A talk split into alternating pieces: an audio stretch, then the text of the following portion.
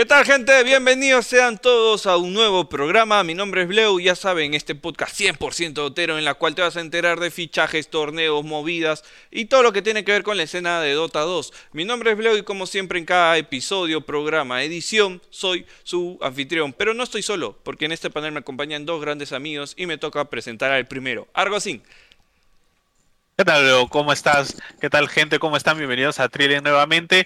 Aquí Argocín y a mi costado virtualmente se encuentra Chuy. ¿Qué tal, Chubaca? Hola, gente, listo para esta nueva conversación de Dota 2 que vamos a tener. Y pues empecemos una vez por todas. Arranquemos, Chuy. Eh, la primera noticia del día es nuevamente el International, que ya cada vez está más cerca. Lamentablemente ninguno de los tres vamos a poder estar por allá, aunque nos gustaría. Aunque con Chuy hemos quedado que la siguiente vamos a ir, ¿no? Ah, ya sabes, ya. hay que ir ahorrando los, solcitos del cuate. Eh, bueno, ahorita no solamente está caro ir, sino que también está complicado. Una de las primeras noticias que tenemos es, eh, como ustedes saben, el International va a ser en, Bucarest y eh, es una ciudad que tiene una serie de regulaciones, regulaciones preventivas justo por el tema de la pandemia. Entonces, digamos, eh, Valve incluso encontró esta ciudad casi última hora después de que, de que Estocolmo se le cayera por culpa del, Estado. Eh, y van a tener que, digamos, poner algunas medidas extra para poder ingresar al, estadio, ¿no? Eh, una de ellas obviamente es el tema de las vacunas. esto, no es algo nuevo, no es algo que se le ocurre a Valve, son muchos países que ya están pidiendo el tema de, de la vacuna y bueno, todas las medidas preventivas que tiene este cualquier este escenario o cualquier evento este que, reúna muchísima gente, que es el tema de las mascarillas, ¿no? Este, ahora José, yo creo que eh, digamos no debería ser una sorpresa para la gente que pidan vacunas, pero ¿te imaginas que alguien haya comprado las entradas sin todavía estar vacunado? Bueno, ya está a tiempo, ¿no? Ya sabemos que hay diferentes tipos de vacunas. La Johnson creo que es una sola dosis. En cambio, las demás sí requieren al menos unos días, al menos unos 20. O sea, hablamos de la primera vacuna y el refuerzo de la segunda, ¿no? Eh, yo creo que esto les va a pagar muy caro a aquellas personas que en su momento se están oponiendo. Pero era lógico, o sea, por más que uno tenga la ideología lo que tenga, o sea, para que vuelva a existir la normalidad que deseamos hace unos años, era, era necesario tener esta vacuna. Y no solamente ya sea por esa persona, sino también para, para los demás, ¿no?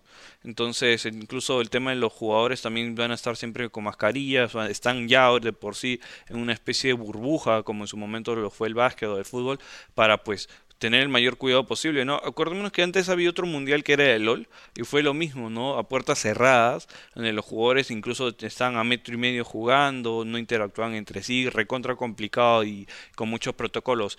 Ya ha pasado un año de eso, Valve ha, esperado, está invitando a todos a, a, ir y yo creo que lo mínimo que hay que hacer es seguir los lineamientos, ¿no? Por la salud de todos, la verdad. Claro, especialmente porque no solamente es de Valve, como te digo, o sea, es, eh, para entrar primero al, estadio tienes que entrar al país y el país también igual te lo pedir y si no es la comunidad europea, entonces, o sea, ya tienes que estar preparado, tienes que haber estado preparado, porque no solamente es que recibas tu vacuna, sino son mínimo 10 días después de tu segunda dosis.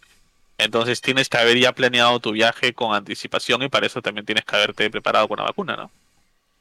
Sí, yo creo que nadie puede tener excusa de esto, nadie ya que poder esto nadie le ha caído de sorpresa, digamos, ¿no? Pero hay un equipo que sí ha dado sorpresa unos días antes de International. Chovy nos va a contar sobre eso. Así es, hablamos del equipo de Empire, que estaba participando en el torneo de la SL1 2021, que también participó el equipo de Viscos. Y la cosa que.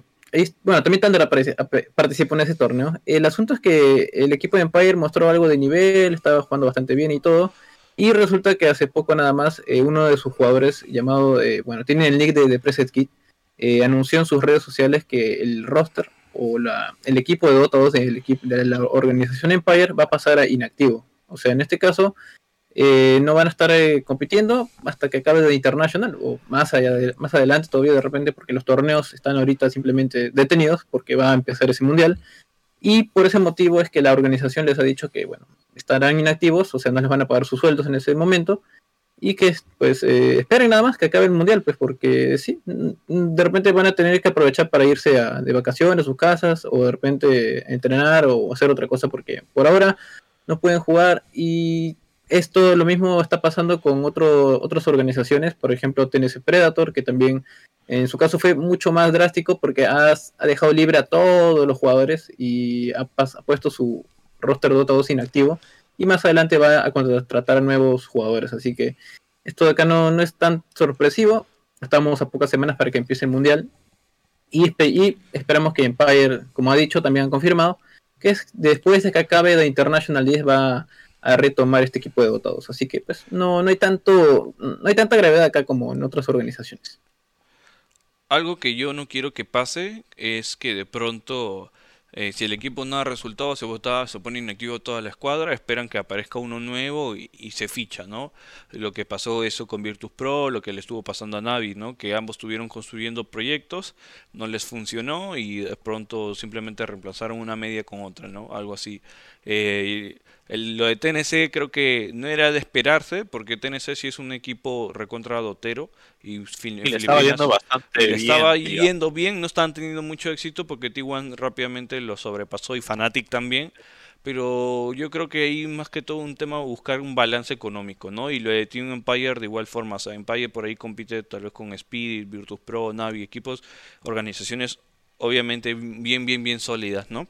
Y justamente algo ahí hablando de, organizaciones y aportes internacional, el portal Gosu Gamers publicó eh, quiénes eran los tres equipos underdog para esta edición del Mundial en los cuales obviamente figuraban dos equipos pero dos equipos sudamericanos. Uno es el primero SG de Brasil, eh, el segundo es Thunder Predator y el tercero, obviamente, no es un equipo peruano, pero sí está un compatriota nuestro que estimado con el equipo Andayen. Estos tres equipos para Gosu Gamers y la escena internacional son los tres equipos underdogs que, entre comillas, la gente no espera mucho de ellos, pero podrían dar la sorpresa si es que tienen un buen desempeño. Para ustedes, ¿cómo lo ven? ¿Creen que esto sea verdad o ustedes creen todo lo contrario que van a dar? Sí van a tener un buen desempeño y no hay que subestimarlos.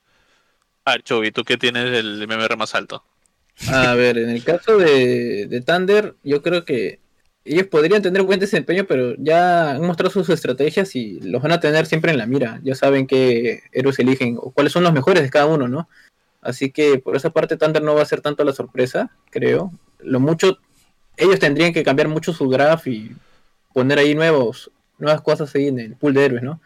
Y por el lado de Undying, como que no, ellos son nuevos, o sea, ellos sí es un poco más difícil porque ni siquiera han participado en un torneo LAN, así que ahí podría aprovechar esa situación que tienen. No han mostrado todas sus cartas completamente y han estado jugando en la, o sea, para mí en Dota 2 actual ha sido que creo que la segunda región un poco, bueno, digamos la tercera, ¿no? Pero es bastante difícil la región de Norteamérica porque estaba ABG, no sé si estaba el equipo de Quincy Crew y ellos, ellos son los terceros los terceros mejores, ¿no? Y solamente se han formado en poco tiempo, así que... Ah, por poquito, eh, Sí, y han estado, y han vencido unas veces a Queens y otras veces a EG, así que también no, no es que sean de bajo nivel, han logrado eh, mostrar por qué, por qué han merecido ir al Mundial de Dota 2 mediante la región de Norteamérica, así que creo que igual el equipo de Undying es un poco más underdog de todos, porque es más difícil saber qué pueden elegir en el torneo. A comparación de Thunder, que ya en la Singapore Mayor ya habían hecho su, su este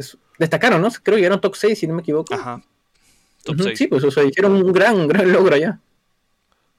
Yo. A ver, no, sí, sí. A ver, eh, al toque nomás. Este, lo que pasa aquí es que el, International también es muy de momentos, ¿no? O sea, porque creo que el, el, que mejor, digamos, los que mejor pueden explicar eso es OG. O OG siempre venía como verdaderos underdogs y de alguna manera agarraban y salían campeones, ¿no? Y también por el lado de lo que dice Chuy es, este, pues, también es importante que un equipo sea tipo versátil y que no tenga una sola estrategia de ahí hasta el final, porque los equipos que están ahí son los mejores. Entonces te encuentran y te agarran la mano al toque. Entonces, sí, pues, y, y lo peor es que a Thunder no le está yendo bien en ningún torneo internacional, el internacional después del, de, del que comentó pero pues uno nunca sabe. O sea, el, el, International es un torneo, es un mundo totalmente distinto yo diría que de los tres, este, sí, pues creo que Thunder sería el underdog. Este, Undying tiene la ventaja, como dice Chuaca, que no ha participado en muchos torneos internacionales, entonces otras escenas de repente no los vieron. Pero al mismo tiempo la falta de roce también les puede este, ir en contra, por más de que varios de sus jugadores este, tienen el roce internacional. Y bueno, Minder está en una final incluso, ¿no?